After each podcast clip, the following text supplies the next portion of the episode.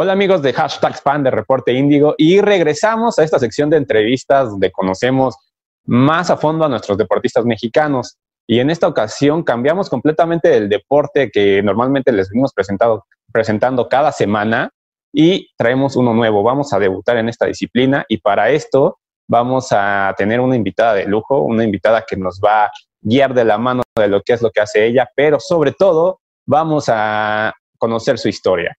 Eh, ya no les digo más de, más de ella, mejor que ella nos lo cuente. Ella es nuestra campeona panamericana de Lima 2019. Eh, Dulce Figueroa, ¿cómo estás, Dulce? Hola, muy bien, gracias a ustedes, gracias por la invitación. No, gracias a ti por el tiempo que te tomas este, a atendernos la llamada. Y pues bueno, antes de empezar y conocerte un poquito más, Dulce, platícanos cómo, cómo estás, que este, cómo va esto de la pandemia, dónde te agarró, estás aquí en la ciudad, platícanos cómo, cómo te ha ido en este tema. Bueno, el tema de la pandemia creo que ha sido un poco complejo para todos. Al final nos vino a cambiar toda nuestra rutina y nuestra cotidianidad. En mi caso, bueno, yo estoy ahorita en Guadalajara porque mm, he estado viviendo aquí desde hace ya tiempo, pero hace, bueno, a inicios de año tuve una operación en una de mis rodillas debido a una lesión que estuve acarreando desde previo a Juegos Panamericanos. Entonces, em, a principios de este año tuve que someterme a la cirugía y me la tuvieron que hacer aquí en Guadalajara porque en Ciudad de México no me querían operar por la misma situación del COVID. Entonces, eh, aquí sigo todavía en mi proceso de rehabilitación. Así que creo que de cierta manera a mí me ha beneficiado un poco eh, el hecho de que todo esté parado, porque finalmente me hace solo enfocarme en mi proceso de rehabilitación y no tener ese estrés extra o preocupación de que ya hay torneos o hay competencias y ya tengo que estar lista. Así que he llevado el proceso como muy tranquila. Perfecto. Dulce, eh, para todos nuestros espectadores, Preséntate, dame una breve presentación de quién es Dulce, cuántos años tienes, de dónde nació y sobre todo, ¿qué deporte es el que practicas? Bueno, yo soy Dulce Figueroa, tengo 24 años, eh, soy deportista de alto rendimiento en la disciplina de frontón. Llevo alrededor de 10 años practicándolo y he tenido varias oportunidades de representar a mi país, tanto en mundiales juveniles Copas del Mundo, eh, mundiales de la categoría mayor, que son los mundiales absolutos, y bueno, la última competencia que fue también Juegos Panamericanos. Perfecto. Oye, Dulce, ¿cómo fue que eh, tuviste el acercamiento con este deporte? Porque si no mal me equivoco, y si es así, corrígeme, investigando un poquito de ti, eh, no fue tu primera opción este, este deporte, sino más bien que tenías otras, otras elecciones, ¿no? Y al final te decidiste por, por uno. ¿Cómo fue este proceso? Eh, sí, tienes toda la razón, estás en lo correcto. Ah, okay. palomita, la investigación. Este, pues yo justamente inicié en varios deportes, pasé por eh, ballet, luego gimnasia, danza, después tenis y del tenis tuve la oportunidad de conocer el front tenis por, bueno, por medio de mi papá y uno de mis hermanos, que ellos juegan frontón a mano de, mate, de manera amateur. Y los fines de semana en el club, pues nos juntábamos mi papá, mi hermano y mi mamá. Mi mamá sí juega con la raqueta, que también es el frontenis. Eh, entonces los cuatro nos poníamos a jugar, o de repente mi mamá y yo, y mi papá y mi hermano, y así. Y mm, pues gracias a, a esa interacción o a ese acercamiento que yo tuve en las canchas de frontón, varias personas se acercaron con mis papás a decirles que tenía talento, que podría tener talento para el deporte del frontón y que había diferentes especialidades, había competencias internacionales, etcétera, etcétera. Entonces, como que al principio quito idea más de mis papás que mía, porque yo estaba muy, muy concentrada en el tenis en ese instante de mi vida, pero mis papás estuvieron como muy eh, insistentes en que intentar el frontón. Y ya casualmente un día me llegó de regalo de cumpleaños una raqueta de front tenis. ah, ok, casualmente. Casualmente, la vieron ahí y dijeron, ah, pues les regalamos una raqueta de front tenis. Em, y ya, o sea, cuando me la regalaron, empecé a entrenar un poco más con otras compañeras que estaban en el mismo club y tuve la oportunidad de ir a una Olimpiada Nacional. En la Olimpiada Nacional pues para mí se me abrió, se me abrió el panorama de lo que es mi deporte y, de lo que es el deporte competitivo, porque al final yo sí había jugado torneos en, en tenis, pero nunca Olimpiada Nacional. Y la verdad es que la experiencia como primer acercamiento a una competencia ya real y eh, conformada está súper. Eh, ya una vez en la Olimpiada Nacional descubrí que para las mujeres, bueno, descubrí que el frontón se compone por distintas especialidades y estas especialidades son de, de esas 12, tres son que es la paleta trinquete. Entonces yo cuando llegué a, la Olimpiada, yo solamente sabía jugar frontenis, no conocía las otras dos especialidades. Eh, es ahí cuando las conozco y cuando posteriormente las entreno para ir en, los siguientes años también en esas especialidades.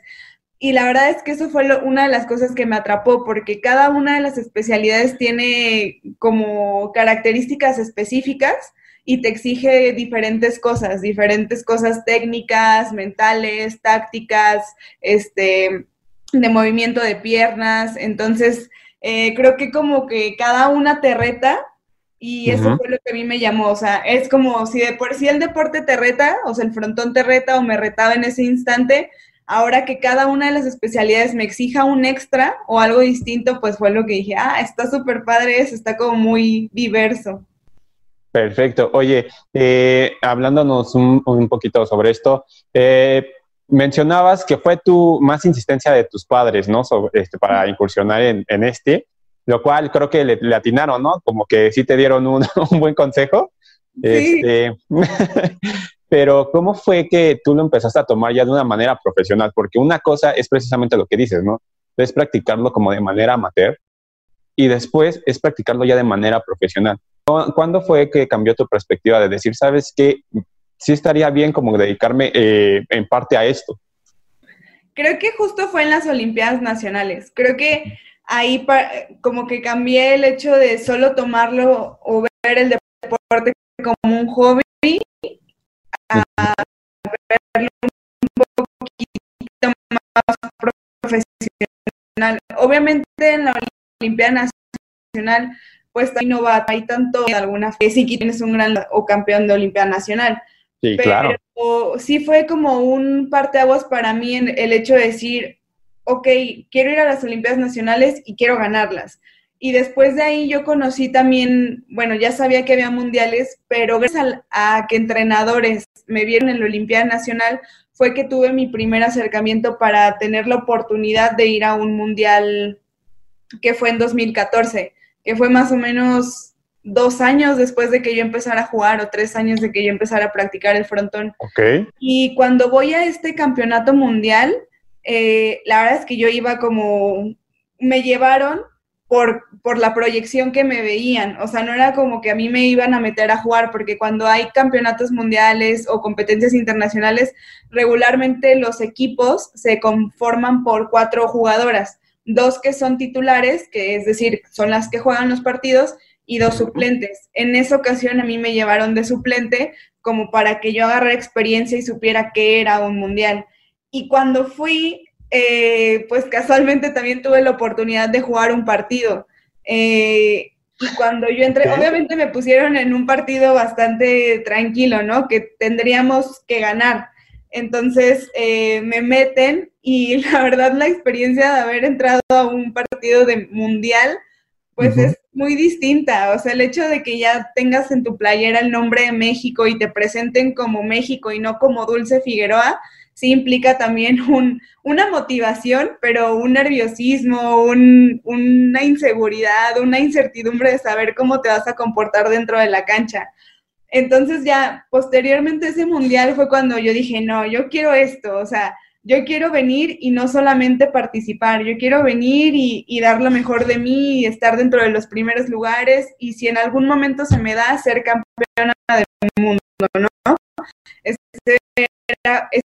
fue como mi, mi cambio de chip, de mentalidad posteriormente estas dos competencias que para mí significa fue cuando ya objetivo y empecé a hacer, ok, para salir para ganar un campeonato nacional. y que eso me dé la oportunidad de ir a una competencia internacional. Tengo que sacrificar más tiempo o más bien dedicarle más tiempo y no solamente entrenamiento en cancha, en cancha sino también la preparación física, la mental, la nutricional, etcétera, etcétera, etcétera. Ok, perfecto, Dulce. Ya por último, me gustaría terminar con unas preguntas rápidas, nada más para conocerte un poquito más y que la audiencia eh, también te, conozca y que nos contestes lo primero, lo primero que se te eh, venga a la mente con lo que nos acabas de platicar. Vamos a ver, este, vamos a conocerte un poquito más, ¿te parece? Ok. Ok, primero que nada, platícanos, ¿cuál es tu libro favorito? Estoy pensando, ¿eh? espérame, espérame. Creo que uno de mis libros favoritos es. Ay, es que es una historia, ya se me olvidó el nombre, creo que se llama. Uy. Las cinco personas que encontrarás en el cielo. Uy, si no creo que así se llama, y es la historia sobre cómo una persona se va, muere, pero se encuentra personas en el cielo que él no sabía que en algún momento habían repercutido en su vida. O sea, él de verdad no tenía idea. Era una persona que, por ejemplo, él iba caminando en la calle y un coche en vez de atropellarlo choca a una a media cuadra, ¿no? Y entonces no lo mata pero el otro choca y pues le pasa algo y etcétera, ¿no? Pero al final te salva la vida y así diferentes eh, personas. Y se me hace muy padre porque el tema que trata pues es algo muy real, o sea, tú no sabes eh, cómo personas influyen en tu vida o en tu bienestar o te perjudican, porque también es importante que te perjudiquen, eh, y tú nunca te das cuenta, tú solamente sigues viviendo y nunca las conoces ni sabes nada de esas personas, pero ya influyeron en lo que estás viviendo hoy en día. Perfecto. ¿Música favorita? Eh, creo que rock en español. Perfecto. Eh, la última serie que, viste? Ah, 100, 100 días para enamorarnos. Último, ¿cuál es tu taco favorito? Ya que nos dijiste que eras fanática de los tacos, ¿cuál es tu taco favorito? Eh, hay un empate, hay algo muy reñido ah, entre no, no, no, puede haber empate. El de pastor y el de lengua, es que los dos son muy ricos. Perfecto. Pues bueno, Dulce, te agradezco tu tiempo y de verdad muchísimas gracias por atendernos esta entrevista. Ya ahí más este, adelante seguiremos en contacto y pues este, siguiendo tu carrera. Y precisamente para no eh, perder pista de lo que estás haciendo, nos puedes este, dar, regalar una invitación a que vean esta entrevista y sobre todo tus redes sociales para ponerlas aquí abajo y que te estén siguiendo. Claro, los invito a que vean esta entrevista, se van a reír un ratito, estuvo divertida y bastante interesante, sobre todo que conozcan un deporte que no es tan común o tan sonado, pero le da muchas medallas a nuestro país, que es el frontón. Y mis redes sociales son en Instagram, me encuentran como Dulce Miranda, junto, todo junto, guion bajo FI, y en mi página es Dulce Figueroa. Ahí me seguí mi cara. Perfecto, pues te mando un fuerte abrazo hasta Guadalajara y nos vemos próximamente. Muchas gracias, un placer y gracias por la invitación. Luego.